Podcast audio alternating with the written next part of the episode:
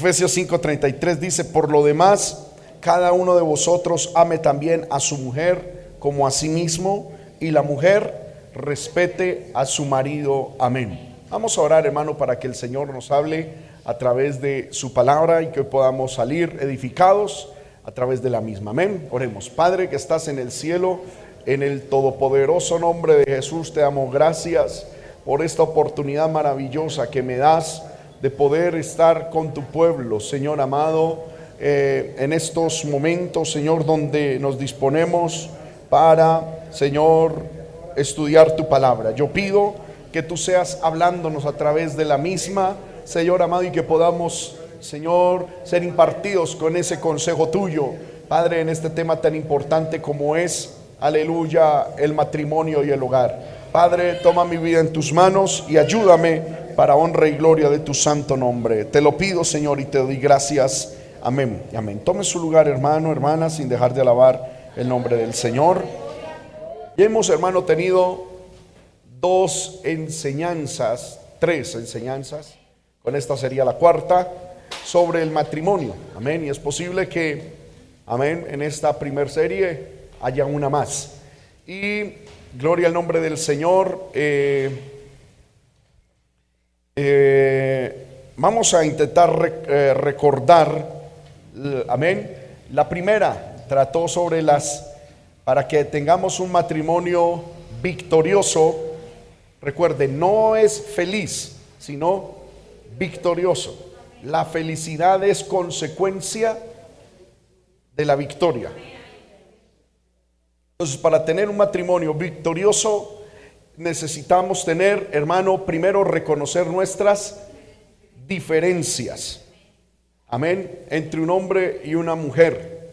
Que hay veces, hermano, en el matrimonio eso, eso parece obvio, pero eso no se da. De hecho, si nosotros distinguiéramos, si tuviésemos presente esas diferencias, hermanos, muchos de los problemas y los conflictos al interior del matrimonio, hermano, eh, no se presentarían. Amén. El problema es que los hombres queremos que las hermanas actúen como nosotros.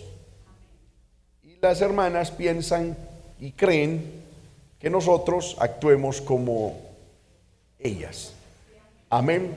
Entonces ahí es donde está uno un el núcleo o la raíz de muchos problemas, hermano. Amén. Gloria al Señor. Luego estudiamos las necesidades de los cónyuges. Amén. ¿Recuerdan ustedes cuáles son las necesidades de las esposas? La primera, amor. Segundo, conversación. Tercero, se les olvidó ya, gloria al nombre del Señor. A ver, los hombres que están aquí, ¿cuáles son las necesidades básicas de sus esposas? Primero, amor. Segundo, conversación. Tercero, seguir hablando. no, amén. Aunque sí, pero no. Hablar mucho, pero otra necesidad sería tener confianza, que se desarrolle confianza. Amén. Cuarto, compromiso financiero y por último, compromiso familiar. Amén. Y hermanas, ¿cuáles son las necesidades de sus esposos? Respeto. Amén. La parte de la intimidad. Tercero, un compañerismo recreativo.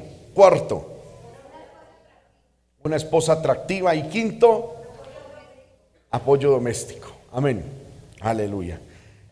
Si nosotros, hermanos, nos, nos dedicamos a satisfacer esas necesidades en nuestro cónyuge y a reconocer las diferencias, hermano, ya llevamos un 66% del matrimonio en victoria. ¿Por qué? Porque viene la otra parte, que es lo que vamos a estudiar hoy. Amén. Vimos reconocer las diferencias. Si usted, más o menos, así es que más o menos lo tratan, si usted reconoce las diferencias entre hombre y mujer y entiende y las respeta, un 33% de su hogar va en victoria. Si reconoce y satisface las necesidades de su cónyuge y entre ambos lo hacen un 66%. Amén. De su matrimonio en victoria. Ahora vamos a mirar el cumplimiento de los roles. Amén. Entonces vamos a hablar de deberes y derechos. Amén. De los cónyuges. ¿Cuántos alabamos el nombre del Señor? Amén. Gloria al nombre de Cristo. Eh, aleluya. Vamos a empezar con las hermanas. Amén. Que dicen que uno tiene que ser caballero, entonces vamos, amén, a empezar con ellas. Primero, las hermanas en sus roles, hermano, y en sus derechos como esposas, primero, debe, dice la Biblia en Efesios 6, 5, 22, debe sujetarse a sus propios maridos como a Cristo. Vamos a estudiar este texto. Dice, las casadas estén sujetas a sus propios maridos como al Señor. Amén. Entonces, lo que la Biblia establece para las hermanas casadas, así el mundo hoy en día diga lo contrario, así hermano nos enseñen lo opuesto y así a ustedes no les guste, las hermanas se deben someter y estar sujetas. Amén. Gloria al Señor a sus propios maridos. Me llama la atención esto, estar sujeta. Amén. En el versículo 21, Pablo establece el principio del sometimiento. Amén. Dice, someteos unos a otros en el temor a Dios. Amén. Con esta declaración, hermano, Pablo está diciendo que los cristianos debemos ser gente humilde y sumisa. Vuelvo y repito, en un mundo donde la sumisión no es un valor, se considera ya un antivalor, donde la rebeldía es un valor, hermano, y el no someterse es un valor, la palabra del Señor nos dice que nosotros nos debemos aprender a someter. Y este de aprender a someternos es un principio que inicia en la humildad. Ejemplo de eso lo tenemos en nuestro Señor Jesucristo. El Señor Jesucristo vino a hacer la voluntad del Padre, no la suya propia. Amén. Y la clave para él poder haber hecho eso, Jesús dijo, aprended de mí, que soy qué? Manso y humilde de corazón, y hallaréis descanso para vuestra vida.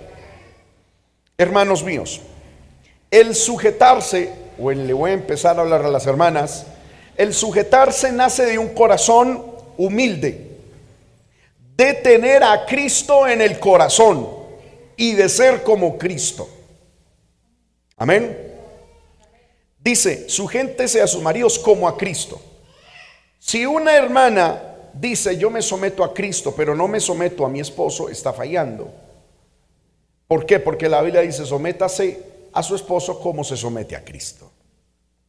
Amén. Entonces, el sometimiento es, hermano, la, eh, el resultado de un corazón humilde. Si hay orgullo, si hay, hermano, eh, altivez, si hay soberbia, no puede haber sometimiento. ¿Cuántos dicen amén? Amén. Aleluya. Ahora, dice, en el temor a Dios. No es en todo, sino en aquello que añade y que refleja el temor a Dios. Las hermanas, dice entonces, deben estar sujetas a sus propios maridos. Me llama la atención esto, que Pablo cambia de término. En el versículo 21 dice, someteos unos a otros. Y no dice en el versículo 22 las mujeres estén sometidas, sino sujetas. Sometida habla de una, de una forma de vida en la cual está por debajo de. Y la mujer no está por debajo del hombre. tampoco por encima. Debe estar es sujeta, pero no sometida. ¿Me estoy haciendo entender con esto? Una cosa es estar sujeta y otra cosa es estar sometida. Mire que el apóstol Pablo no habla que la mujer casada esté sometida a sus a su marido como al Señor, sino sujeta. ¿Qué significa la palabra sujeta? La palabra sujeta significa que está en obediencia, que está en unión, que está en común acuerdo con lo que el Dios le ha dado a ese hombre para salir adelante. Amén. Por eso la mujer es la ayuda idónea. No está sometida, debe estar sujeta. Hay una diferencia, no sé si alcanzó a hacer entender la diferencia. No es estar sometida, es estar sujeta. Un día una señora dijo, hermano, yo, yo le estoy sujeta, pero no a la jeta de él, dijo. Amén. No se está, está cumpliendo el mandamiento porque la Biblia dice que estar sujeta, sujeta, no sometida. Porque hay hombres que saben que la mujer, la Biblia dice que la mujer debe estar sometida. No, esa es la versión diabólica. La versión bíblica es sujeta, que es obediente. Es la misma actitud que deben tener los hijos con los padres. Amén. ¿Cuántos alabamos el nombre del Señor? Aleluya. Entonces dice, las casadas estén sujetas a sus propios maridos como al Señor. Entonces, vuelvo y repito, se establece una diferencia entre sometimiento y sujeción. El sometimiento es estar debajo de. Ahora, en ese sentido, yo debo considerarme tan humilde que debo estar por debajo de todo mundo para poder ser siervo. Pero ya en la relación matrimonial la mujer no está sometida al varón, sino sujeta. Debe estar en obediencia al varón, a lo que Dios le ha dado a este hombre. Gloria al Señor como representante de Cristo en la iglesia. Ahora, en, eh, el hogar, corrijo. Ahora dice, sujétese a su propio marido. Me llama la atención esto. Eh, el marido es suyo. Amén. Gloria al nombre del Señor. Hermana casada, su marido es suyo. Amén fue el que Dios le dio, el que usted escogió, es suyo. Ahora, usted con lo suyo hace lo que quiere, ¿cierto?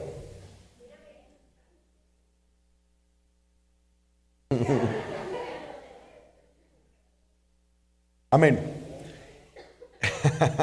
y es verdad, uno con lo de uno hace lo que uno quiere. El problema aquí, hermana, es que ustedes tienen una tremenda, tremenda, ¿cómo lo diría yo? Eh, mm, eh, a ver, responsabilidad en sus manos. Que lo estaba buscando aquí, pero no lo encontré en, mis notas. En el libro de Proverbios, esto, hermano, le estoy hablando a las hermanas. Los hermanos se pueden dormir mientras tanto. En el libro de Proverbios capítulo 7, versículo 21, encontramos un texto, hermano, hermanas, que ustedes deben considerar. Dice, la mujer de la cual se está hablando ahí rindió con la suavidad de sus muchas palabras. ¿A quién? Al varón. Le obligó con la salamería de sus labios. Luego hay otro texto, que es el que también estaba eh, buscando, dice que la mujer casa la preciosa alma del varón. Si alguien lo tiene, por favor, hermano, y me ayuda a buscarlo. Eh, amén, gracias. 6.26. Amén. Dice, porque a causa de la mujer ramera, escuche esto, el hombre es reducido a un bocado de pan. La mujer casa la preciosa alma del varón. Yo voy a predicar algo que a muchas les va a rechinar los oídos, pero ya lo leímos, es supremamente bíblico. La mujer tiene una tremenda oportunidad con el hombre de casar su alma, doblegarla o de potencializar el alma del esposo.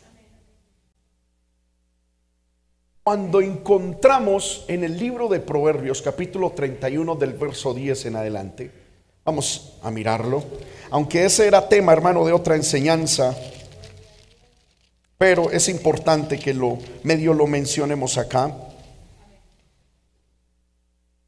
Proverbios 31, 11 dice, el corazón de su marido está en ella confiado y no carece de ganancias le da ella bien y no mal algunos días de su vida.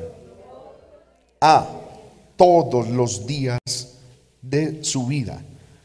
Con, respecto a su esposo, dice la Biblia en el versículo 23, su marido es conocido en las puertas cuando se sienta con los ancianos de la tierra. Versículo 28. Se levantan sus hijos y la llaman bienaventurada. Y su marido también la alaba. La mujer de Dios, o toda mujer, tiene dos, dos opciones. O de casar con S y con Z un hombre, y reducirlo, como lo leímos ahorita en el 7, en el 721, rendirlo, obligarlo, por debajearlo y manipularlo y tenerlo ahí. O potencializar el alma del varón. Amén. Toda mujer tiene esa capacidad. ¿Y en dónde radica la clave de lo uno o lo otro? En la sabiduría de la mujer. Por eso la Biblia dice que mujer es ayuda idónea. La palabra ayuda idónea es una palabra compuesta, tanto en español como en hebreo, donde es una palabra contrastante, son términos contrastantes. Podemos decir, la mujer en algún momento puede ser freno y acelerador. Puede levantar o puede, amén, bajar. Puede motivar o puede desmotivar. Es una ayuda completa y en su función es contrastante. Hermana mía, el esposo que usted tiene ¿Es el resultado de su sabiduría o la ausencia de su sabiduría?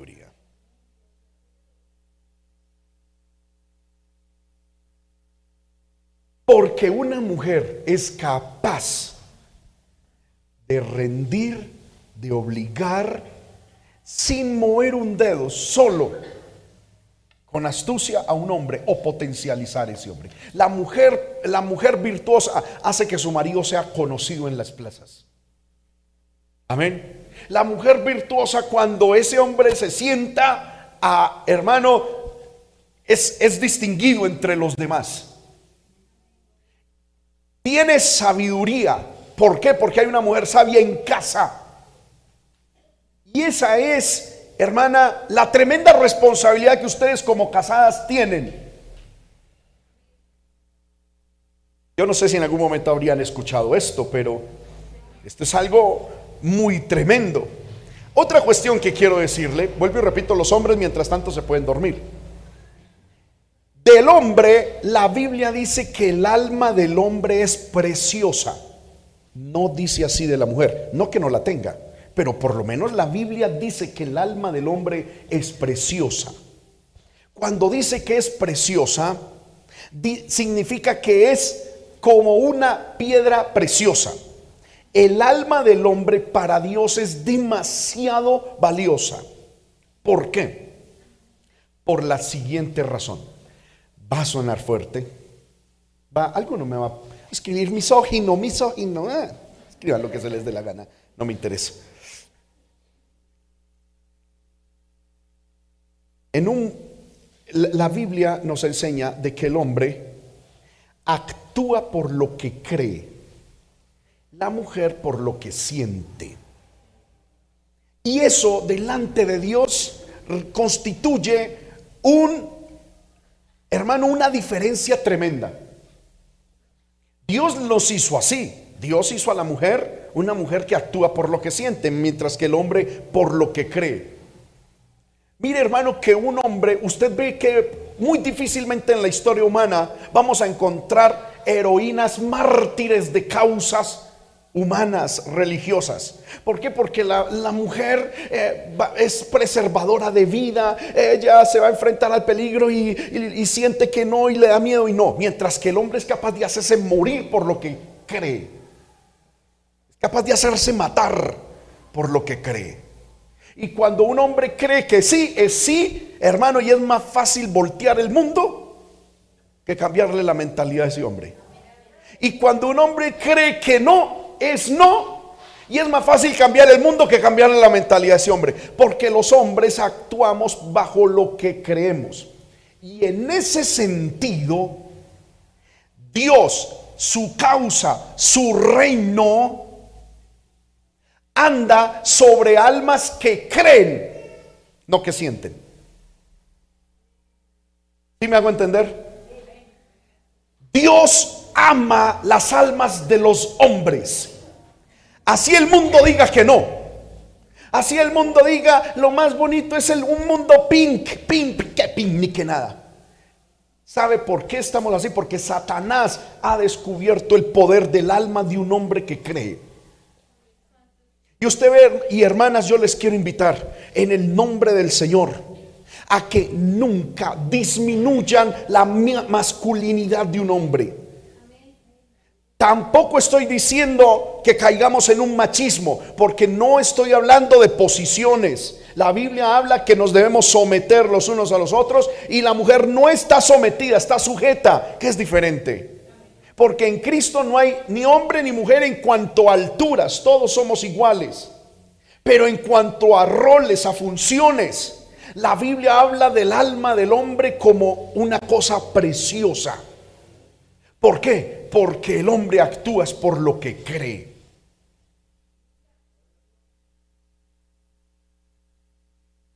Amén. Por lo que cree. Eso es bueno para Dios, malo para algunas de ustedes. Porque dicen, hermano, es que mi esposo es cuadriculado. Punto. Dios lo hizo así y sobre eso es que Dios tiene un plan maravilloso. Eterno, singular y muy valioso. Me estoy haciendo entender con esto. Yo estoy, hermano, de una u otra manera empeñado, entre muchas otras cosas, en hacer resurgir la sana masculinidad. En un mundo donde pareciera que lo femenino es lo que manda, es lo que es el, el in, pero será el in del infierno.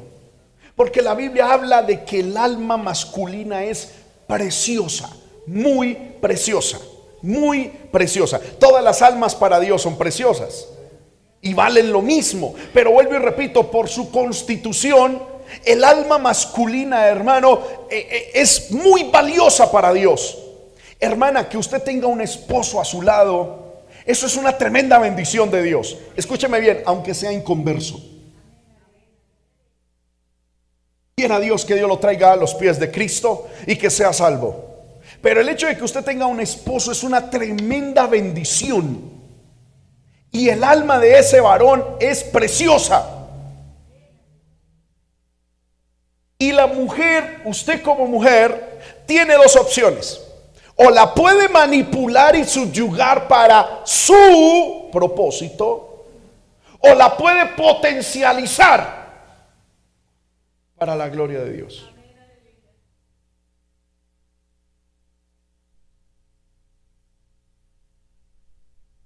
¿Cuántos alabamos el nombre del Señor? Amén. No así al revés.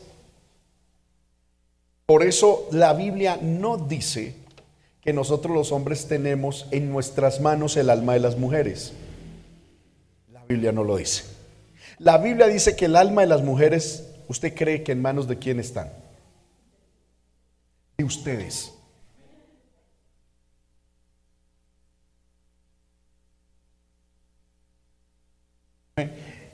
El alma de nosotros los hombres está en las manos de las mujeres. Y en ustedes está, sin, si se apocan o si el alma es potencializada, el alma masculina. Y el alma de ustedes está en sus manos. Por eso, en repetidas veces en el Nuevo Testamento, el apóstol Pablo cuando habla a las mujeres les dice que ustedes deben ponerse mucho en las manos de Dios y adornar su propia alma. Amén. Adornar su ser interno. Ustedes tienen la facilidad, hermanas mías, de potencializar su propia alma. Pero usted lléguele con una palabra destructiva a su esposo y lo destruye. Usted dígale a su esposo, usted no puede. Y verá que él no puede. Pero dígale, mi hijo, usted puede. Yo creo en usted y usted lo va a hacer en el nombre de Jesús. Ese hombre se hace matar. Sabe que puede. Ustedes, hermana, tienen en nosotros el hombre que ustedes cultivan. Que la sabiduría de ustedes cultivan.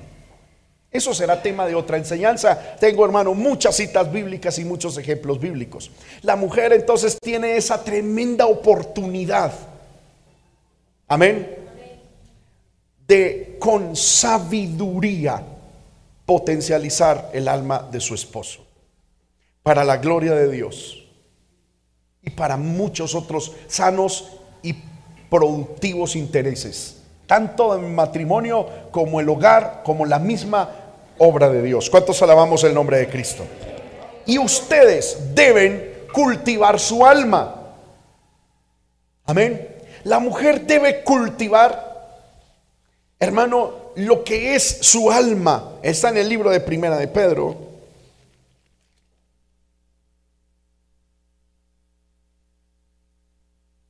Pronto alguna hermana irá, a eso volvió a Sogamoso, se hubiera quedado por allá en Medellín. Amén. Gloria al nombre de Cristo. Amén. Primera de Pedro, capítulo 3, el versículo 1 en adelante. Vosotras mujeres estad sujetas, no dice sometidas, sujetas. Porque vuelvo y repito, hago la aclaración sometida a estar por debajo de, sujeta a estar al lado, pero captando la visión. ¿Sí me hago entender? Vosotras mujeres están sujetas a, vuestros maridos para que también los que no creen a la palabra sean ganados sin palabra por la conducta de sus esposas, considerando vuestra conducta casta y respetuosa.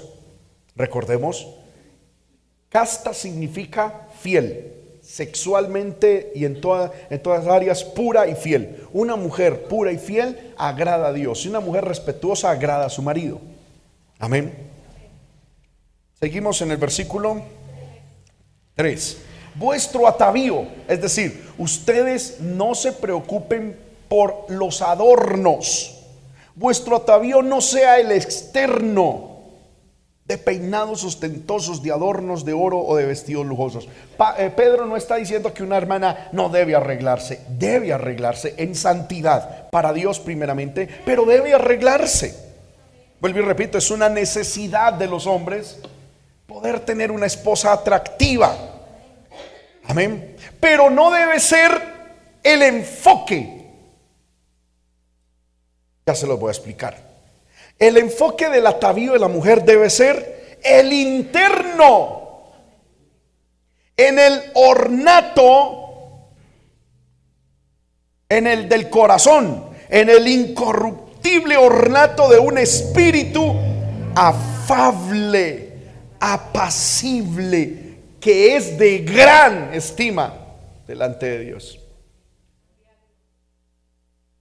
El enfoque de las hermanas, sí, debe ser cuidarse, hermanas, cuídense, que, que su esposo las vea hermosas, aprendan a vestir para Dios y para agradar a su esposo.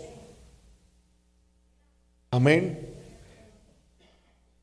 Eso no diga, ah, es que, perdóneme, perdóneme, es que yo, de donde yo vengo, eso se pone estas flores con estos, con estas pepas, y eso, eso, no, uno tiene que ser humilde para las que sea. No, un hombre, nosotros los hombres queremos ver que cuando salgamos con nuestras esposas, hombre, no es chicanearla a las demás personas, pero que uno diga, wow, qué bendición.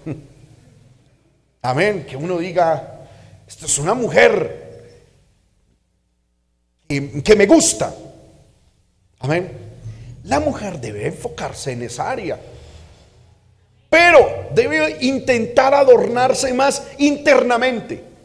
¿Por qué? Porque uno como hombre no gana nada teniendo una modelo exteriormente con un demonio internamente.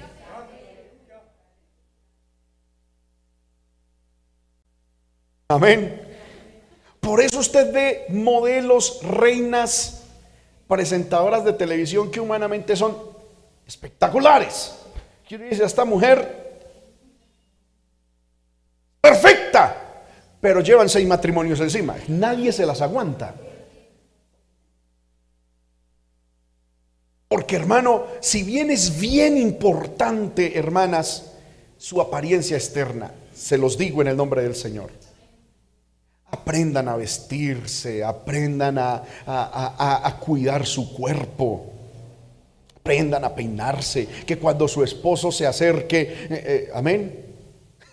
Ayer en Medellín alguien me contó de alguien, hermano, que, que eh, se acercó a otra persona y le saludó y le dijo, hermano, ¿a cómo son las empanadas?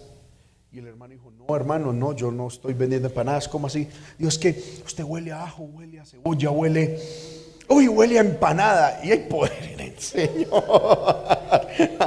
Amén. Eh, eh, eh, y es que el hermano se había metido a la cocina de la iglesia a ayudar con las empanadas un rato y no se. Amén. Bueno, pero es que hermano, eso es así.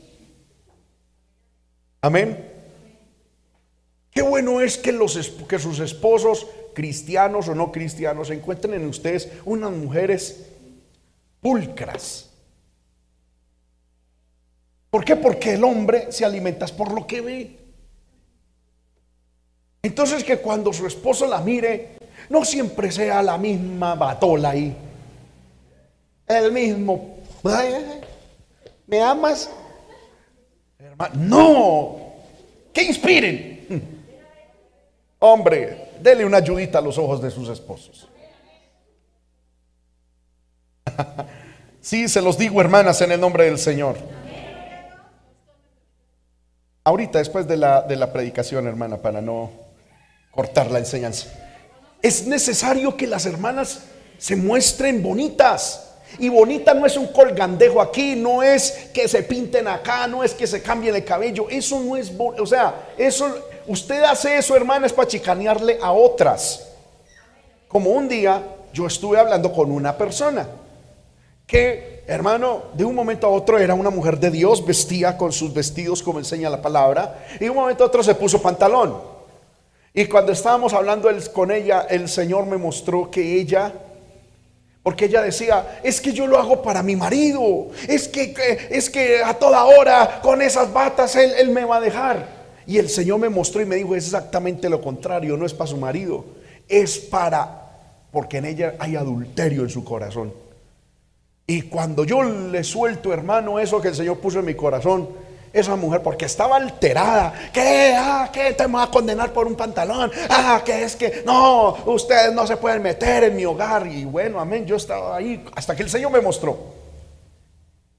Y entonces, cuando yo le dije, hay adulterio en su corazón, el Señor me muestra que hay adulterio en su corazón. Usted está haciendo eso porque él está, está, estás con otro hombre. Se sentó y se calmó.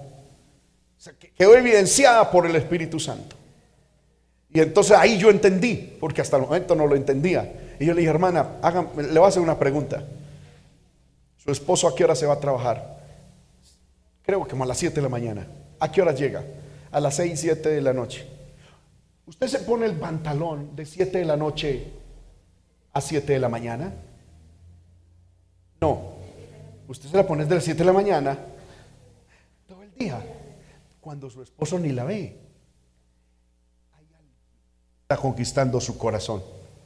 Cuando se sintió confrontada por el Espíritu Santo, se puso a llorar. Ay, es que el vecino, hermano, sí, amén. Ese hombre, ay, yo no sé.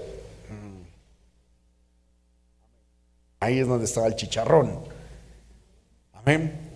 ¿Cuántos alaban el nombre del Señor? Es muy importante, hermana, que ustedes cultiven un alma muy hermosa. ¿Qué cosas deben cultivar ustedes en su alma? Dice el incorruptible ornato de un espíritu afable. Esa es la belleza que nunca se marchita, como sucede con el cuerpo físico. Afable significa manso, humilde, mientras que apacible denota, hermano, el carácter de las acciones y reacciones hacia su esposo y a la vida en general, que trae paz.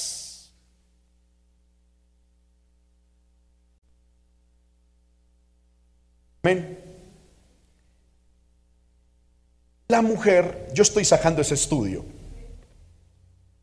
La Biblia menciona que hay mujeres que son alborotadoras, rencillosas, alborotadoras, pero me llama la atención esto. Usted lo ha leído seguramente en el libro de Proverbios. La Biblia dice que la mujer de Dios en vez de estarse mirando a ver cómo se maquilla y cómo, que no es de Dios eso, debes mirar cómo cultiva un espíritu afable. Vuelvo y repito, humilde, eh, eh, afable, humilde y manso, humilde y manso y apacible que trae paz, paz, no alborotadora, sino al contrario, que trae paz. Porque, hermana, si usted tiene un esposo con carácter fuerte o hasta inconverso, y usted de afable y de apacible no tiene ni una gota, eso se volvió un infierno.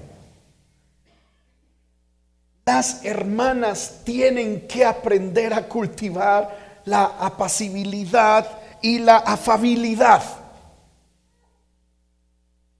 Lo enseña la palabra, lo está viendo usted, no, no, es una opinión mía, no es una cuestión machista mía. Está en la palabra de Dios, hermanas. Amén. Es decir, bíblicamente, ningún problema en el matrimonio debería empezar por ustedes, debería terminar en ustedes.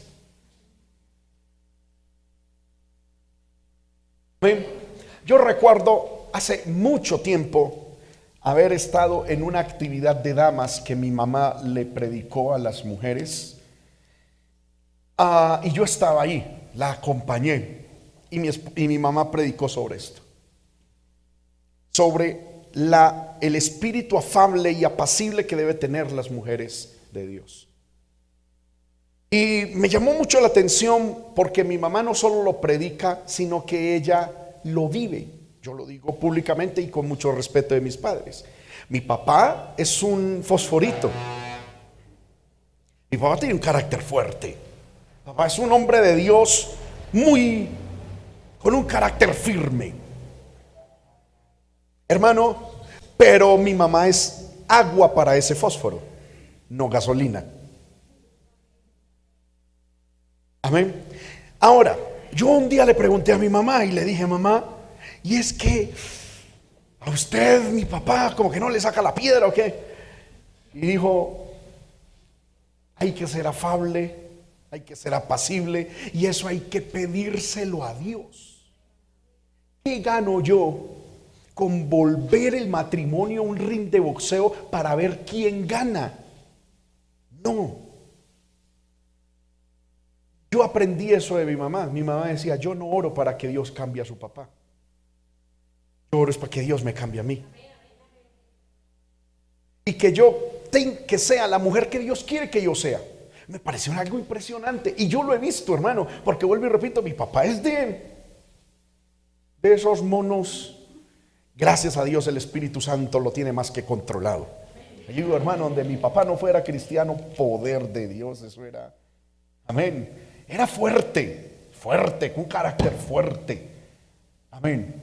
Pero mi mamá, en ella yo encuentro eso y un día se lo escuché, por eso se lo estoy predicando, porque ella lo enseñó y yo lo, yo lo entendí. La mujer debe ser así. No significa que, bueno, no. Es sabiduría, sabiduría con espíritu afable, sabiduría con espíritu apacible. Pero si su esposo es fosforito y usted es gasolina,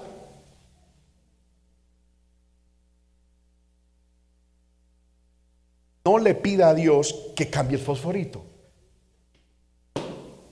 Pídale a Dios, hermana, que la cambie a usted como gasolina.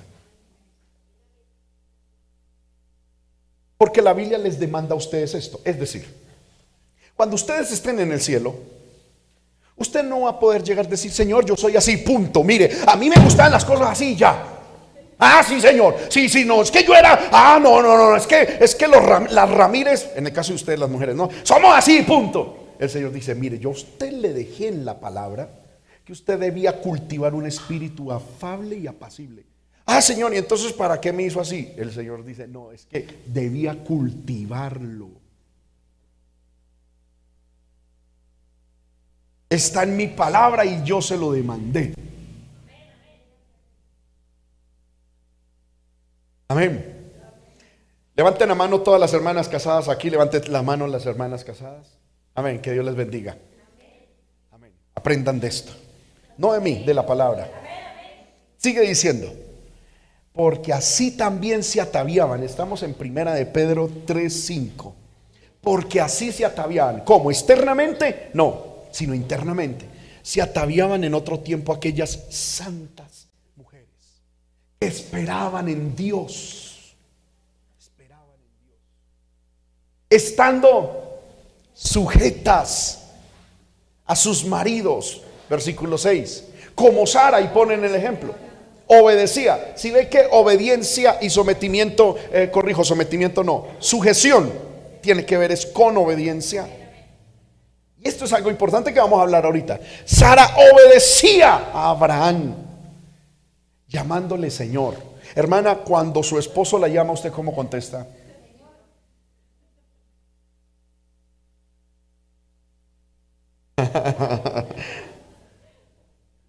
¿Cómo contesta usted, hermana? Y es que contesta, ¿no verdad? ah, ¿qué quiere? ¿Sí o no? ¿Qué? ¡Ay! ¿Qué? ¿Ahora qué? Amén. ¿Sabe cuál es el problema? Hermanas casadas, mírenme, atención por favor, hermanas casadas, las solteras y los hombres pueden dormir, las casadas pendientes aquí, hermano. Amén. Ah, lo tremendo es esto. No pierda primera de Pedro. Y vamos a segunda de Corintios.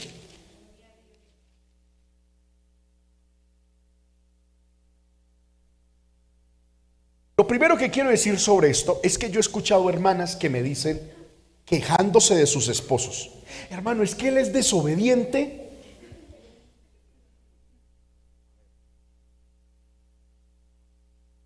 que él es terco, él no me obedece. A ver, es que bíblicamente, si lo miramos, no debería ser así. Ahora, al varón Dios le dice, sométase, sométase. A la mujer le dice, sujétese. Pero hermano, aquí ya hay una cuestión, es de autoridad, no de posición, sino de autoridad. Para poder estar sujeta, usted tiene que reconocer en su esposo su autoridad, tiene que reconocer que él es cabeza del hogar. Ahora, eh, usted llega y dice, Sara respondía llamándole Señor, le obedecía respondiéndole Señor. Cuando su esposo la llama, la necesita, ¿usted cómo responde y cómo enfrenta la obediencia a Él que es autoridad?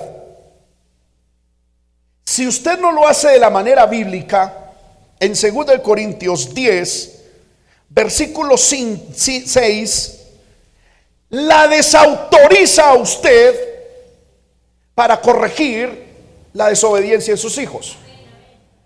Dice, estando prontos para castigar toda desobediencia cuando vuestra obediencia sea perfecta.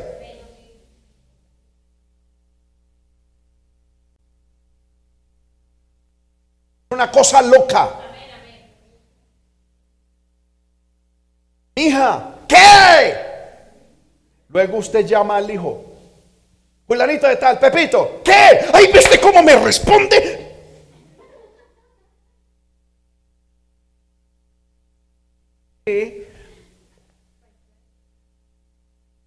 Amén, hermanos. Cuando una mujer no está en obediencia, sujeta a su esposo, no es sometimiento. Yo quiero aclarar eso. No es sometimiento, es sujeción en obediencia.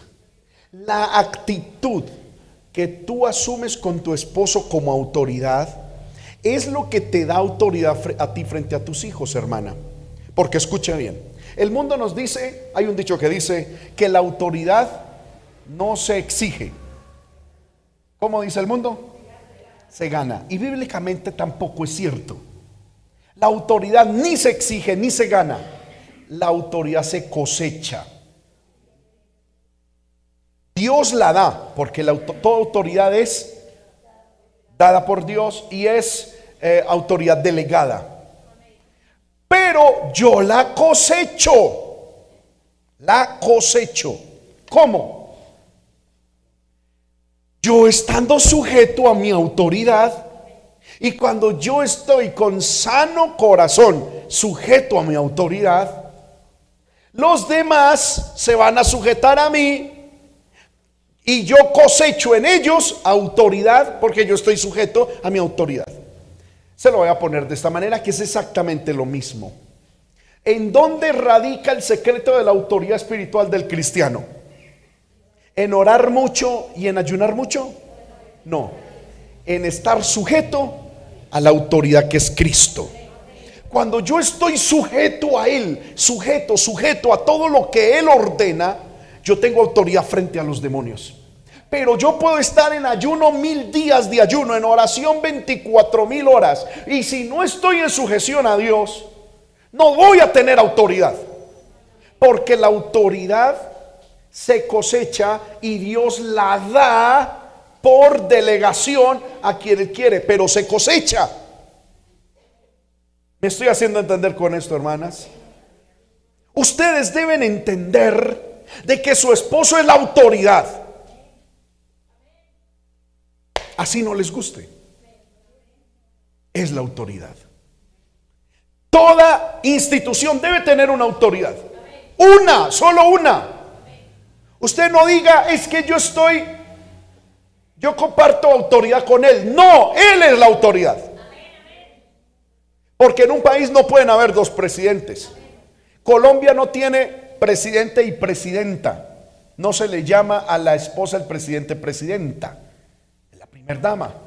Es el presidente. No se le dice alcalde y alcalda. O alcaldesa. No, es el alcalde y la primera dama o la gestora social, bueno, como se llame, quieran. Pero la autoridad es una, una. Amén. Lo mismo pasa aún en la iglesia. ¿Quién es la autoridad en la iglesia? El pastor. Mi esposa es en ese sentido de autoridad mi esposa. Amén. Algunos si quieren llamarla pastora, pueden llamarla pastora, porque la Biblia habla de que al ser ella y yo uno, amén. Por ejemplo, la Biblia le dice a Isaías, le dice, ve y únete a la profetisa. ¿Quién era la profetisa? ¿Una mujer por ahí que tenía ministerio de profeta? No, era la esposa de él. Y Dios la llama profetisa. El profeta era él, pero la esposa era profetisa. Ay, ¿por qué, hermano? ¿Por qué aclaro esto? Porque hay gente, hermano, que se pega unas enredadas en la vida cristiana. Algunos dicen, sí, yo llamo a la esposa del pastor pastora. Y otros dicen, no, no le diga pastora. Ah, vea, llámela como quiera. Pero que es pastora, es pastora. Solo que la autoridad es el pastor. ¿Sí me hago entender? Mi esposa cumple, y toda esposa de pastor cumple funciones pastorales, tiene responsabilidades pastorales, pero autoridad espiritual solo estás en el pastor. Amén, hermanos. Entonces, si usted quiere llamarla pastora, no hace mal. No hay problema. Amén. A mí me parece, yo personalmente, a la esposa de mi presbítero le llamo pastora. Yo cuando la saludo le llamo mi pastora, Dios le bendiga. Porque es, un, es, es reconociendo la autoridad que Dios puso en ellos, en ellos. Ahora, yo necesito un consejo, necesito una orientación ministerial, reconozco la autoridad en mi pastor. ¿Me estoy haciendo entender con esto? Ahora, que usted dice, no hermano, a mí me hace este titulito de pastora, me entra en reversa. Dígale hermana, no hay problema. Amén. Que ella tampoco se va a deprimir por eso. Pero lo que quiero estoy ilustrando es que la autoridad es una.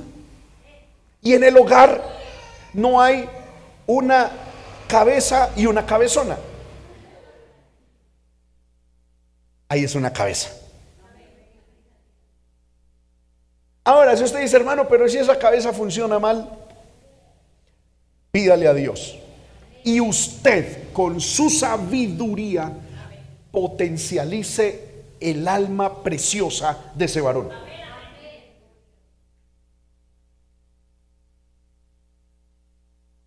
Potencialice, no lo manipule.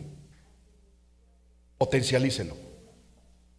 No lo maneje a su antojo. Como un día una hermana decía, sí, bueno, hermano, él es la cabeza, pero yo soy la nuca. Y la nuca maneja la cabeza para... No, no es así, no es así. Es potencializar el alma de ese varón. Dios le dice a Ezequiel, a, corrijo, a, al profeta Jeremías, le dice algo muy maravilloso. Porque hermano, Jeremías tenía algo muy bueno y es que él era muy llorón cuando, cuando se ponía a orar era muy llorón, pero tenía algo muy malo que era muy sentimentalista. Ay, no, ese hombre.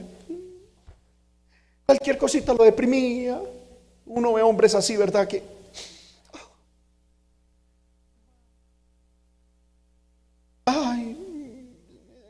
Señor, no me escucharon el mensaje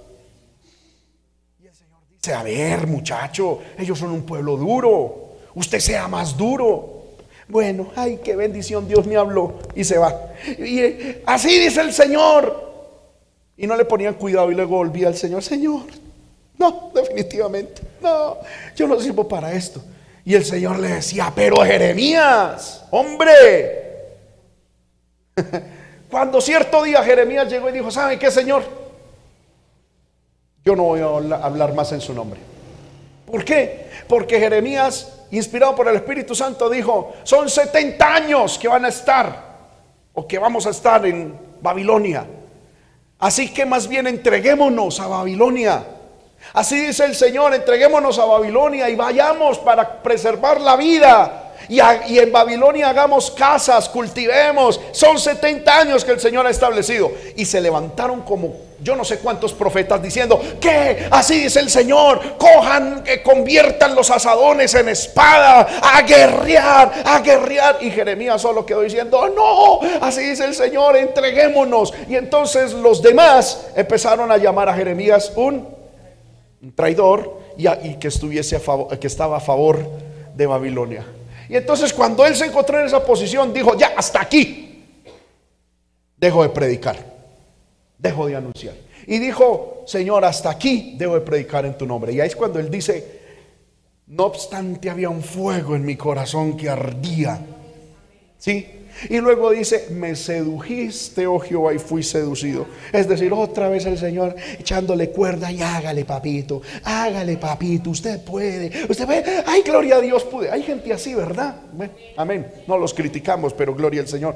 Amén. Y, ay, y entonces el Señor llegó y le lanzó una frase, hermano, categórica. Y dijo, ah, Jeremías, si entre sacares lo precioso de lo vil, serás como mi boca. ¿Sabe qué significa eso? Eso es una frase para decir, saque lo mejor que hay en usted, papá.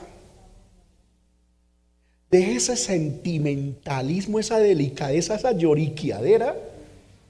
Y saque ese varón que lleva por dentro. Si entre sacares lo precioso de entre lo vil, serás como mi boca. Hermano, porque hay gente así en la vida cristiana que cada vez que viene un culto a Dios le toca, vamos papito. Sí. Unas veces, vamos para adelante, vamos, yo estoy contigo. Otro, recuerda el infierno. No, amén. No, y el Señor llega un momento en que dice, ya. Entre saque de lo vil, lo precioso, métale carácter a eso y hágale. Sea maduro en la fe. Ay, hermano, ¿qué es que es que esto de ser pastor, de ser líder? es como muy duro. Yo no sé si yo nací para esto. Y el Señor dice: Ya no lo he mimado, ya no le he dicho, ya no le he dicho que le meta gana. Mire que sí, ha habido resultado, ha habido esto y lo otro, hágale. Y, nosotros ahí todos consentidos hasta que llega Dios y dice: Bueno, ya. O entrega o se queda, pero entre saque lo precioso de lo vil. ¿Sí o no? Y lo mismo hacen las mujeres con los hombres. No es manipularlos, es enseñarles y ayudarles a entresacar lo precioso de lo vil. Con sabiduría. mucha sabiduría. Esa sabiduría se adquiere en oración. Esa sabiduría se adquiere leyendo la palabra. Esa sabiduría se adquiere primero, hermano, preparando la propia alma y leyendo mucho. Yo insisto, hermanas que están aquí, ustedes quieren ser sabias, lean mucho, pero no Facebook, no historias de Instagram, no novelas tontas, lean libros hombres y mujeres de Dios de sabiduría en la vida. Lean mucho, lean mucha palabra, porque en ustedes está la responsabilidad de la sabiduría en el hogar.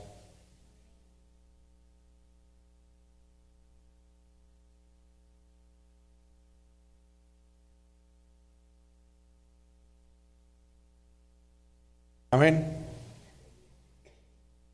las casadas, mírenme, por favor, yo, no estoy achantado ni apenado, no, mírenme. Lean mucho, propónganse leer mucho. Y hermanas solteras, ustedes que están solteras, aprovechen el tiempo y digan, Señor, cuando yo me case voy a ir, pero bien ducha.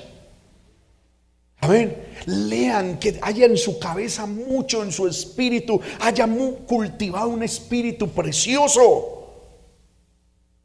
Amén. En estos días que yo estaba en el campamento de jóvenes, les decía que esta pandemia a muchas mujeres les ayudó mucho, ¿verdad? Porque las que son así como de belleza rara en la cara, pues el tapabocas les ayuda a taparse, ¿sí o no? Y yo he visto algo que entre más, lo hablo en el mundo, entre más grande y más tapa el tapabocas, más alta es la minifalda o el short. Amén. Lo tremendo, como yo le decía un día a mi esposa, si una mujer, lo, digo con todo respeto, lo único que me muestra son patas, porque no tiene cerebro. Y si con eso es lo que pretende conquistarme,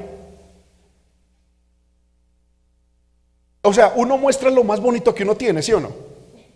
Y yo un tapabocas aquí. Pues claro, de aquí para arriba casi nadie es feo, ¿verdad? Entonces,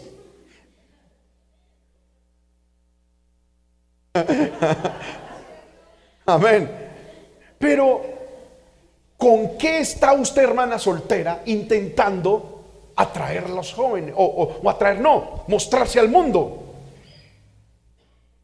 Yo veo, hermano, jóvenes en las iglesias que atraen de una manera sospechosa y que lo que atraen son mundanos. Hermanos míos, voy a decir algo fuerte.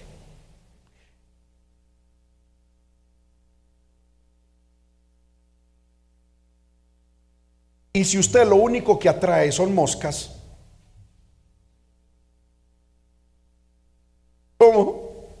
¿A qué huele o qué es? Porque hermano, la mosca un día una joven llegó y me dijo, hermano, es que lo único que me proponen son inconversos. Yo le dije, entonces, ¿quién es usted? Si usted fuera una mujer espiritual, llena de Dios, yo encuentro muchos siervos de Dios solteros, se estuvieran peleando por usted. Pero ¿por qué solo inconversos? ¿Qué está mostrando usted? Y una jovencita, la única, mm", y con esas caras, hermano, y mostrando y mostrando, ¿qué va a traer? Pura mosca. ¿Sí o no? Y si uno atrae moscas es porque uno es otra cosa.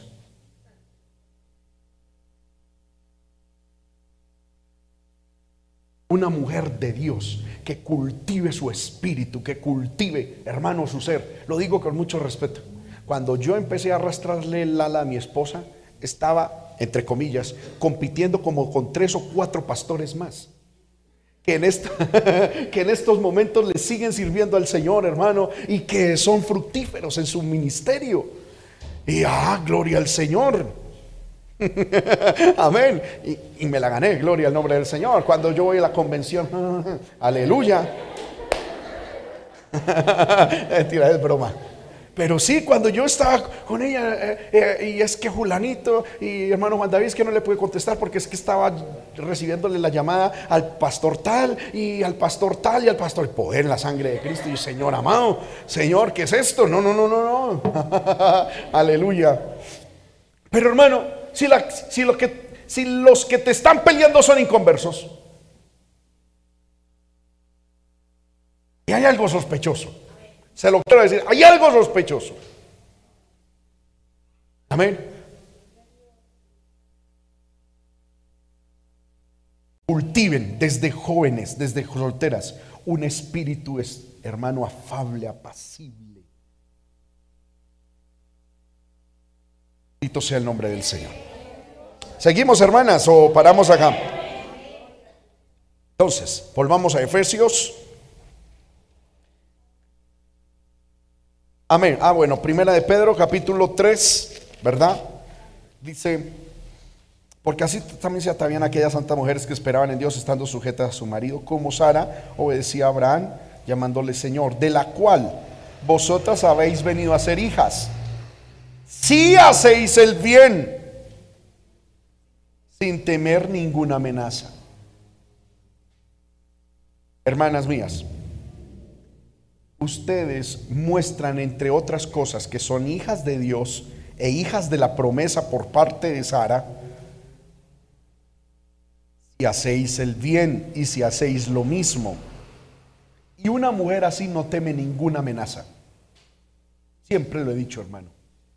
Sea inconverso o sea cristiano un hombre cuando tiene en casa una mujer de Dios, esa mujer no va a tener competencia con nadie.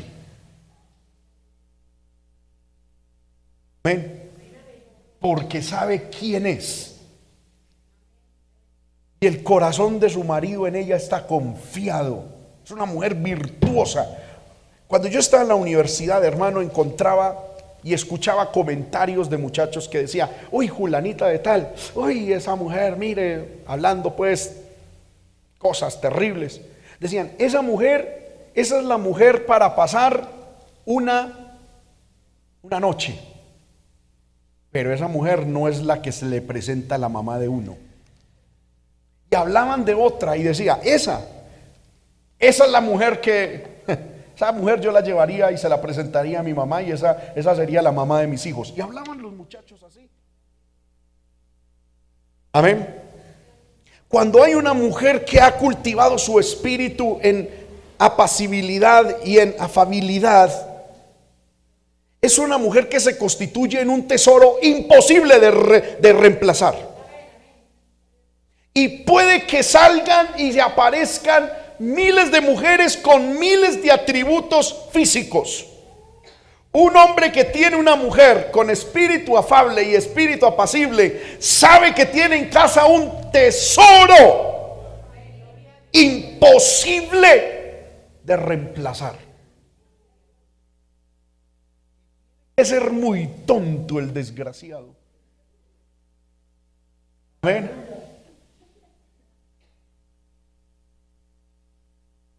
Para hacer tal cosa.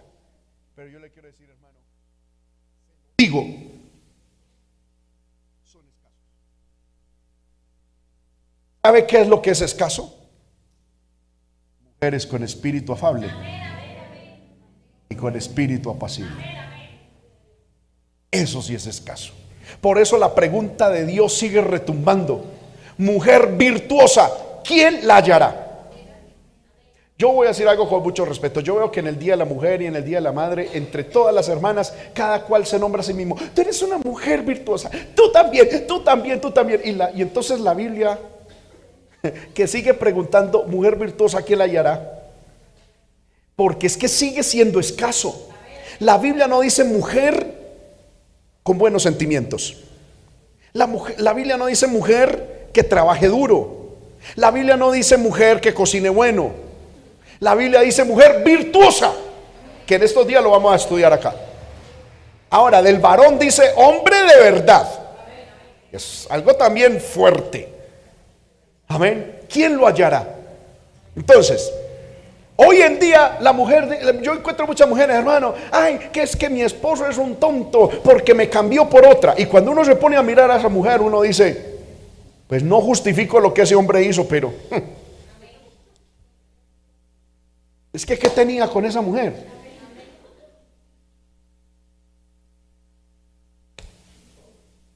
Amén. No se justifica el adulterio ni la infidelidad. Pero hermanas, yo les invito a que ustedes se vuelvan irreemplazables.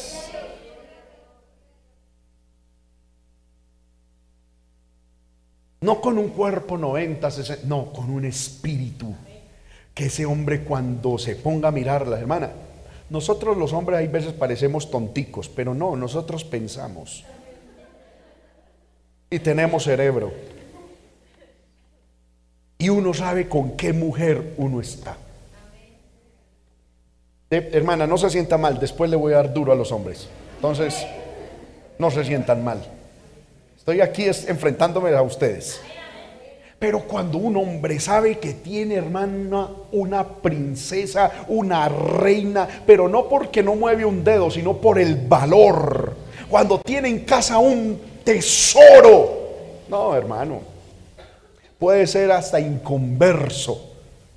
Ese hombre sabe yo para qué mover de acá. Amén. ¿Cuántas alaban el nombre del Señor? Amén. Sigamos en Efesios. Hoy parece que solamente le voy a hablar a las hermanas y el próximo domingo a los hombres. Las hermanas dicen amén para que tenga buen tiempo, ¿verdad? Y porque si ahorita hablo a los hombres son cinco minuticos y entonces ustedes se sienten como, como estafadas, ¿verdad?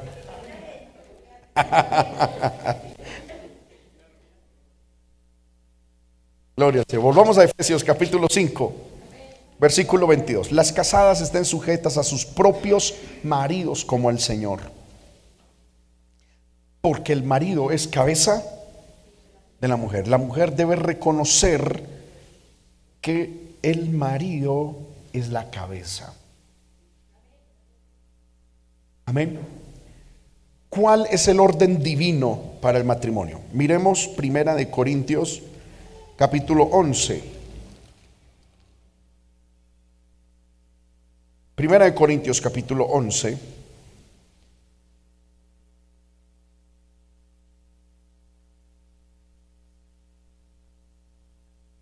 Miremos el orden.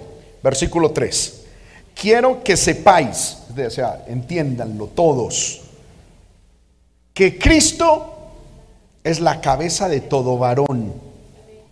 Y el varón es la cabeza de la mujer y Dios la cabeza de Cristo. Si usted lo quiere poner en un diagrama, póngalo de la siguiente manera. Dios, luego una flechita para que no se sienta pues de que estoy mostrando una categorización, aunque así debería ser en el, en el aspecto de autoridad, sí.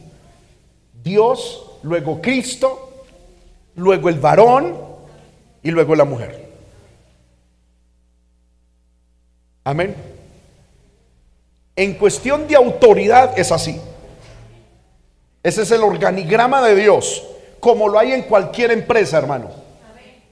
El jefe, la junta, luego sigue el gerente, luego seguirá este, este, este, este, este, y ahí no hay problema. Y las cosas cuando se respetan así, funcionan. Lo mismo es en el matrimonio. En como personas, no hay nadie por encima de nadie. No es el hombre más que la mujer o la mujer más que el hombre. En Dios, Gálatas dice, somos todos iguales como seres humanos. Pero para el desarrollo de una empresa, de una institución llamada matrimonio y futuro hogar, el organigrama es Dios, Cristo, el varón, la mujer. Y usted y yo debemos entender, hermanas, ustedes deben entender su posición y su rol. Ahora, cuando ustedes entienden su rol y lo hacen con humildad, el asumir su rol y su posición les da paz. Porque hermana, cuando una mujer se salta el rol y se pone a hacer cosas que le corresponden al varón, se le va a tomar cuentas de lo que hizo que no debería habérsele tomado cuentas. Es decir, ustedes cuando estén frente a Dios, ustedes no van a asumir la responsabilidad de sus hogares, lo van a asumir los hombres. Ejemplo lo tenemos en la Biblia. En el, libro, eh, en el libro de Génesis encontramos cuando el hogar de Adán y Eva pecaron. ¿A quién llamó Dios a pedir cuentas del hogar?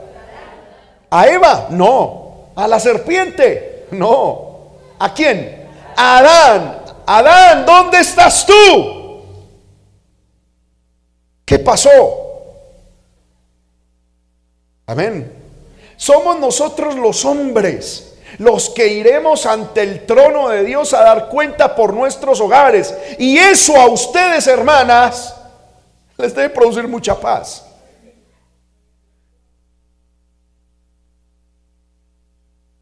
Amén. Créame que sí.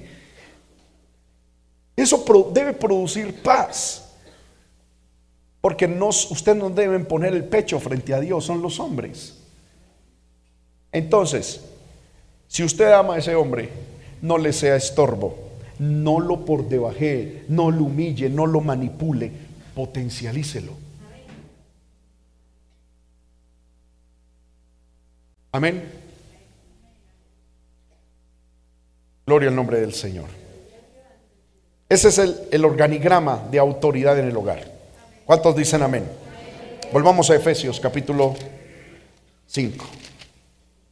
Dice, el marido es cabeza de la mujer, así como Cristo es la cabeza de la iglesia, la cual es su cuerpo y Él es su Salvador. Así que como la iglesia está sujeta a Cristo, así las casadas lo estén a sus maridos en algunas cosas. Amén. Ah, ¿cómo dice su Biblia? Amén. A mí me faltan las gafas, hermanos. Sí, amén. Dice todo. Mire esto, hermano. Hay, un, hay una comparación que es completa, porque esto no es, a ver, para que pronto los que se pegan de cualquier cosa en las redes sociales no me critiquen, hay algo que se llama símil y comparación. Aquí tenemos es un símil. donde en, figuras retóricas de interpretación bíblica el símil lo podemos eh, utilizar toda, todo, toda la carga interpretativa. Amén. Esto es así. La Biblia dice que la mujer es como la iglesia. Amén. Y Cristo y el varón como Cristo. Dice, porque el marido es cabeza de la mujer, así como Cristo es la cabeza de la iglesia, la cual es su cuerpo y él es su salvador. En ese sentido, en ese sentido, el hombre es el salvador de la mujer. Amén. Vuelvo y repito, con toda la carga y el peso interpretativo de lo que esto significa. La mujer está bajo la cobertura de su esposo. Por eso debe estar sujeta a él. No sometida, sino sujeta. Así que como la iglesia está sujeta a Cristo, así también las casadas lo estén a sus maridos en todo. Amén. Escuche bien, y las hermanas deben ir a las sagradas escrituras a entender cómo es que se comporta la iglesia con Cristo y aprender cómo es el respeto, el amor y el trato de la iglesia con Cristo para usted aplicarlo con su esposo. La iglesia no manipula a Cristo. La iglesia no chantajea a Cristo. La iglesia no controla a Cristo. La iglesia ama a Cristo. Se deja dirigir por Cristo. La verdadera iglesia, ¿no? Y así debe ser la esposa con el esposo. Amén. Ahora dice, estén sujetas en todo. Amén. La mujer debe entender de que, vuelvo y repito, no es sometimiento, es sujeción en todas las áreas de su vida, hasta que, porque vuelvo y repito, en el versículo 21 habla de en el temor a Dios. Entonces, en el versículo 33 encontramos que la esposa debe a su esposo honrarlo con respeto. Por lo demás, cada uno de vosotros ame también a su mujer como a sí mismo y la mujer respete a su marido. No es respete cuando usted sienta inspiración de respetarlo es en todo momento. Porque hay hermanas que respetan a su marido cuando las cosas andan bien. Pero cuando de pronto en algún momento lo de afable y lo de apacible desapareció, aparece el irrespeto. Y ahí, hermana, usted falla contra Cristo y contra su esposo y contra Dios. ¿Por qué? Porque al irrespetar a su esposo, irrespeta la autoridad y la cabeza de ese hombre que es Cristo. Y la cabeza de Cristo que es Dios. Todo el hilo de autoridad ha quedado irrespetado cuando usted irrespeta a su marido. Amén. Es decir, usted no puede decir, hermano, es que yo a mi marido no lo respeto, pero a Dios sí. No, es imposible. La forma de usted respetar y demostrar respeto a Dios es respetando a su esposo. Se respeta, hermano, entendiendo su individualidad. Se respeta entendiendo su visión. Se respeta, hermano, en obediencia. Se respeta reconociendo su autoridad. Se respeta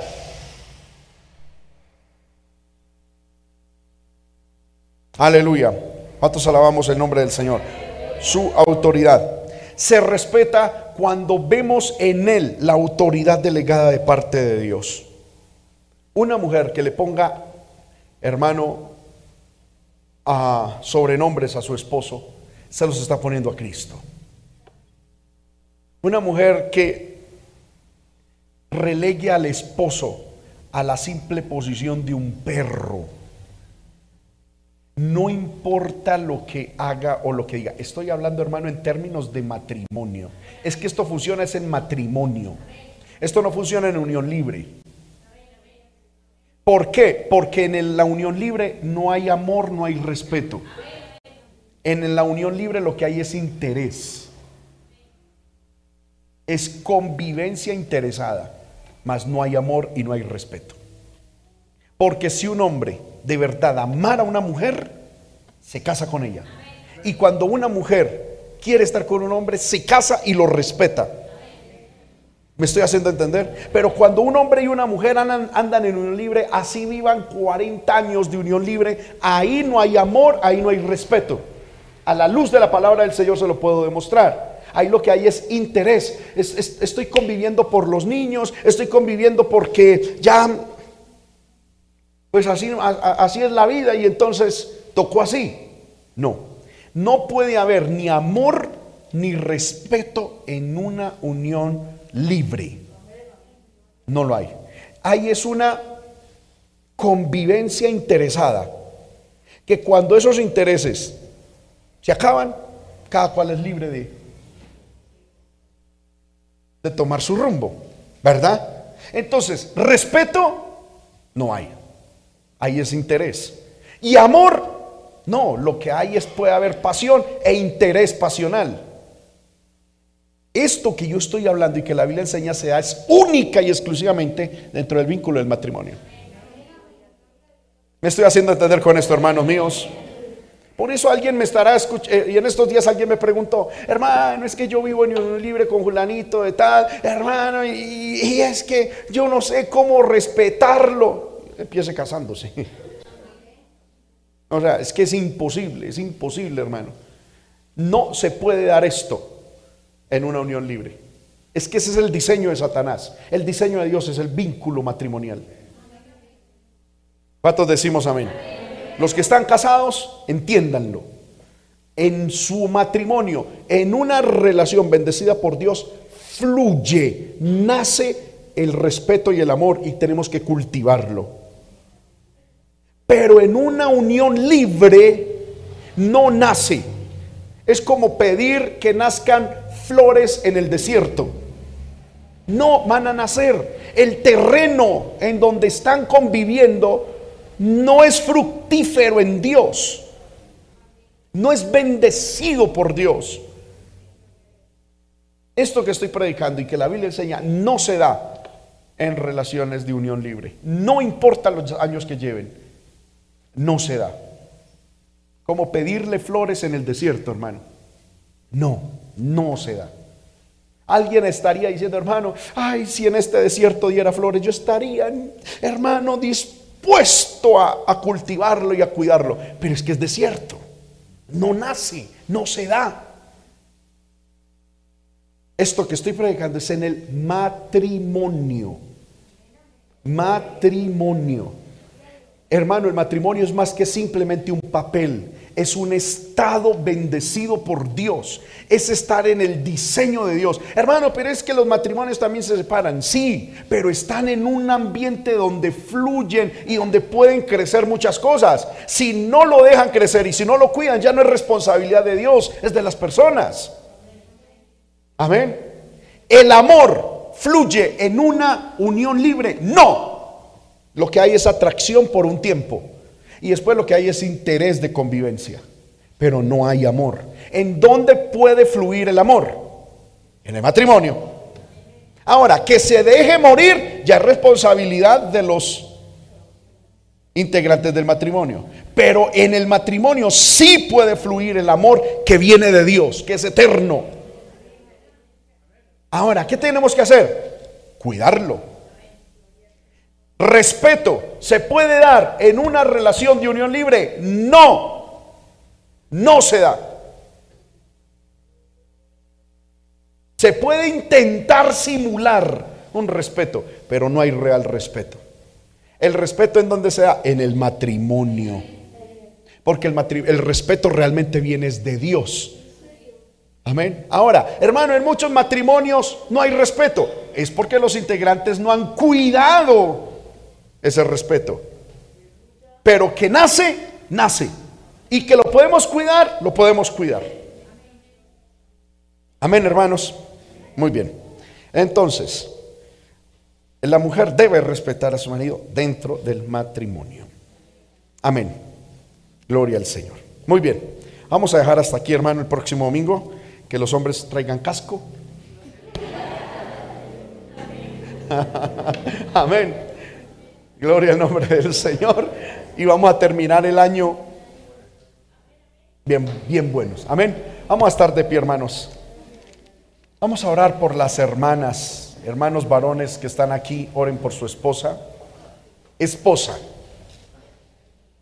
no amante, no compañera de vida, no,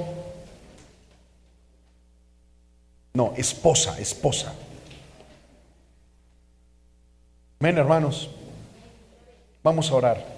Hermanas solteras, pídanle a Dios que Dios les ayude a ser esa mujer que un futuro esposo requiere en el Señor. Hermana casada, pídale al Señor no que cambie a su esposo, sino que la cambie a usted.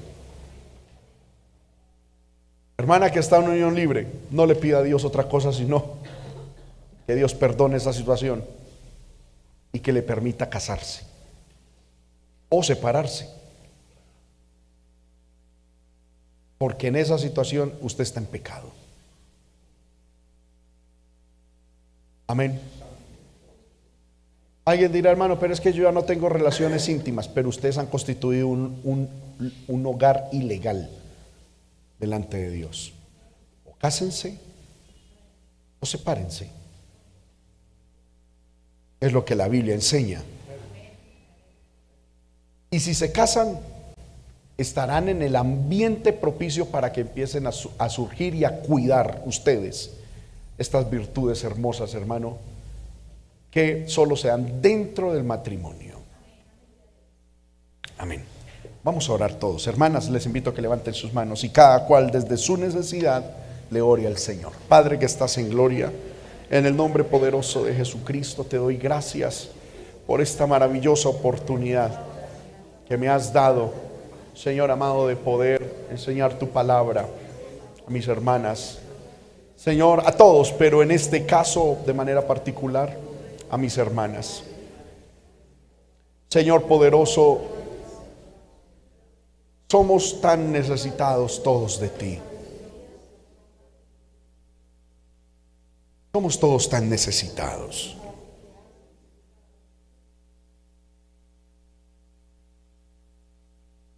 Ayuda a mis hermanas, poderoso Señor, ayúdales. Aleluya, aleluya, aleluya. Amén, aleluya, aleluya.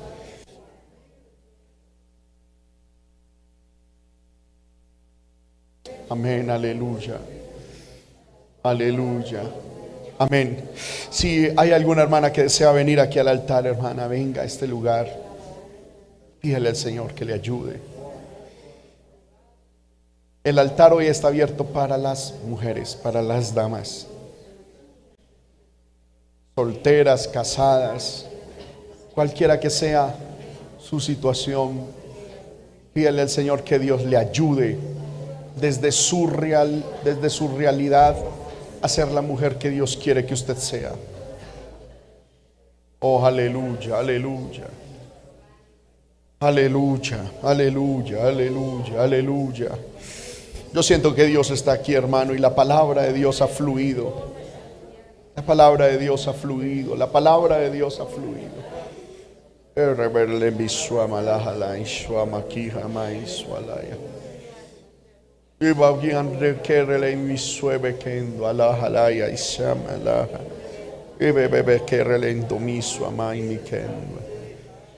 No importa si tu esposo es inconverso o es cristiano, tú necesitas, hermana, mujer de Dios, formar un espíritu apacible y afable. Que si para el mundo eres fuerte, amén, pero en tu casa seas apacible y afable. Que tu esposo y tus hijos encuentren en ti una mujer apacible y afable eso es una virtud, hermano, que el Espíritu Santo da. El fruto del Espíritu Santo debe ser real en tu vida. Aleluya. Debes aprender a crucificar la carne con sus pasiones y deseos. y que el Espíritu Santo produzca fruto en tu vida. Señor amado, ayuda a mis hermanas, ayúdales por favor. Clamo por las hermanas que están casadas, Señor.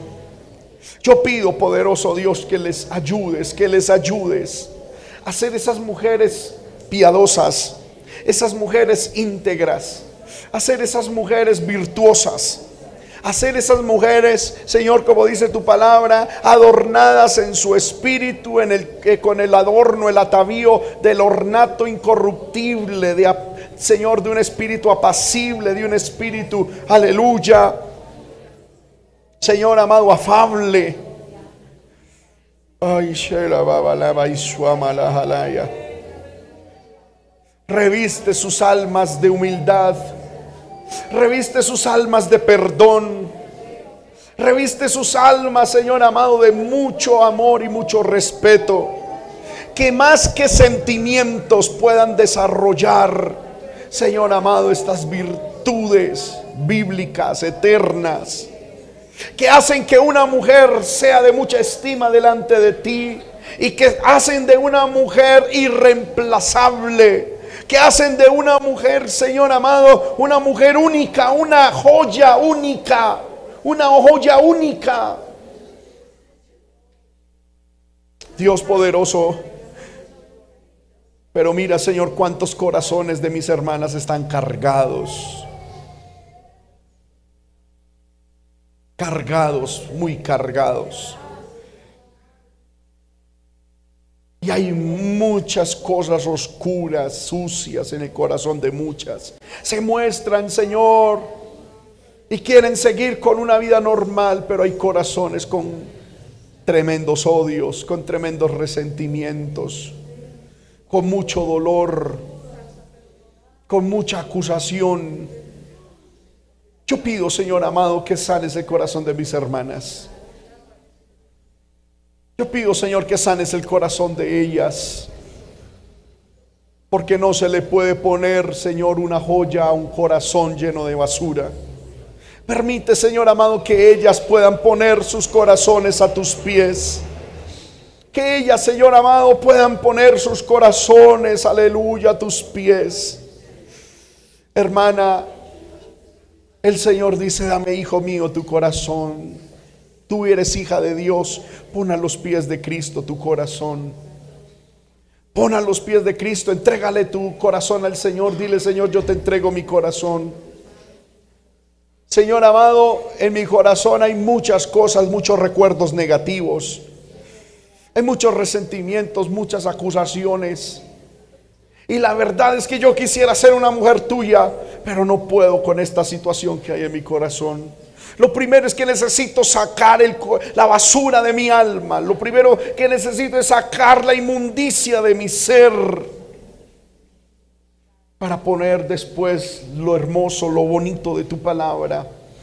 Perdone, hermana, a quien deba perdonar. Si usted lo puede hacer ahí, diga, Señor, yo perdono a mi esposo, perdono a mis hijos, perdono a mis padres, perdono a quien deba perdonar, perdónelo. Ay, Si tristemente fuiste abusada, si tristemente fuiste violada, aún ahí en oración, perdone esa persona que hizo ese daño. Perdónelo, no para que, no, no, no, no tanto, aleluya, es por esa persona, es por usted, por usted, por usted, por usted. Usted que fue abandonada, que fue ultrajada, que fue, aleluya, eh, eh, traicionada, perdone, perdone. Vas a seguir cargando esa inmundicia en tu corazón. ¿Qué has ganado con eso? ¿Qué has ganado? ¿Qué has obtenido? Todos los días que recuerdas eso, vuelve eso como una puñalada a entrar a tu corazón. Vuelves a herirte cuando tú no perdonas, hermana le estás volviendo a dar a tu agresor más material para que te siga hiriendo. Perdónalo, déjalo ir libre. Perdónalo, déjalo ir libre en el Señor. Perdónalo y déjalo ir libre en el Señor. Sana tu corazón, sana tu mente en el Señor, sana tu espíritu en el Señor y empieza a construir un espíritu manso, humilde, sincero. Aleluya, aleluya. Aleluya, aleluya. Aleluya, aleluya, aleluya. Dios quiere levantar en cada hogar una mujer virtuosa. Dios quiere levantar en cada lugar una mujer virtuosa. Una mujer de Dios, una mujer de Dios, una mujer de Dios. Una mujer que sea como la iglesia. Una mujer que sea como la iglesia casta, pura, sin mancha, sin arruga, ni cosa semejante. Oh, aleluya, limpia por dentro, limpia por fuera Oh, aleluya al Señor, aleluya al Señor. Padre, gracias por permitirme dirigirme a tus hijas. Gracias, Señor amado, por permitirme darles este consejo a la luz de tu palabra. Permite que esta palabra quede grabada en sus corazones. Permite que, Señor, esta palabra levante en medio de ellas unas mujeres como Sara, como María, como aquellas santas mujeres, Señor, en la palabra, mujeres piadosas, mujeres piadosas. Señor, Levanta, Señor, en medio de mis hermanas, mujeres de oración y mujeres de lectura, de mucha lectura, que amen el leer tu palabra, que amen, Señor, el cultivar ese espíritu, Señor, esa alma dentro de ellas, que cuiden su ser, que cuiden su corazón, mujeres virtuosas, mujeres, Señor amado, productivas en tu obra y en esos matrimonios. Presento a las hermanas, Señor, que están en unión libre Ayúdale, Señor, a arreglar esa situación lo más rápido posible, Padre. Señor amado, inquieta, inquieta, Señor, a estos varones, Señor, y a estas mujeres para que puedan casarse. Señor, lo más rápido posible, Padre, en el nombre de Jesús, en el nombre de Jesús, en el nombre de Jesús, en el nombre de Jesús, en el nombre de Jesús a mis hermanas, Señor, que han sido abandonadas o que están viudas. Pido, Señor amado, que sanes sus corazones. Que traigas sanidad a sus corazones y que lo que está profetizado en el libro de Isaías sea una realidad en sus vidas. Señor amado, que seas tú el marido de ellas, que sane sus corazones, que cuides, Señor, sus hijos. Poderoso Dios, que la afrenta de la viudez, que la afrenta del abandono sea borrada de ellas. Señor, y que pongas en ellas un propósito, un Señor, un, un valor de vida. Poderoso Dios que sane sus corazones y que la ausencia, Señor amado, de ese varón, Señor, sea suplementada, completada, Señor, por el Espíritu Santo en sus vidas. Ayúdale, Señor, a cada hermana, a cada, a cada mujer, Señor, a las hermanas solteras. Ayúdale, Señor, desde ya, desde ya, Señor, a cultivar un espíritu apacible. Señor, provéeles desde ya, Señor, unos esposos íntegros, unos varones de verdad. Señor amado, que amen y respeten tu palabra. Poderoso Dios, que las dignifiquen, que las cuiden. Señor amado, que las valoren. En el nombre de Jesús. En el nombre de Jesús. Gracias, Señor. Todos levantemos nuestras manos y démosle gracias a Dios por la palabra.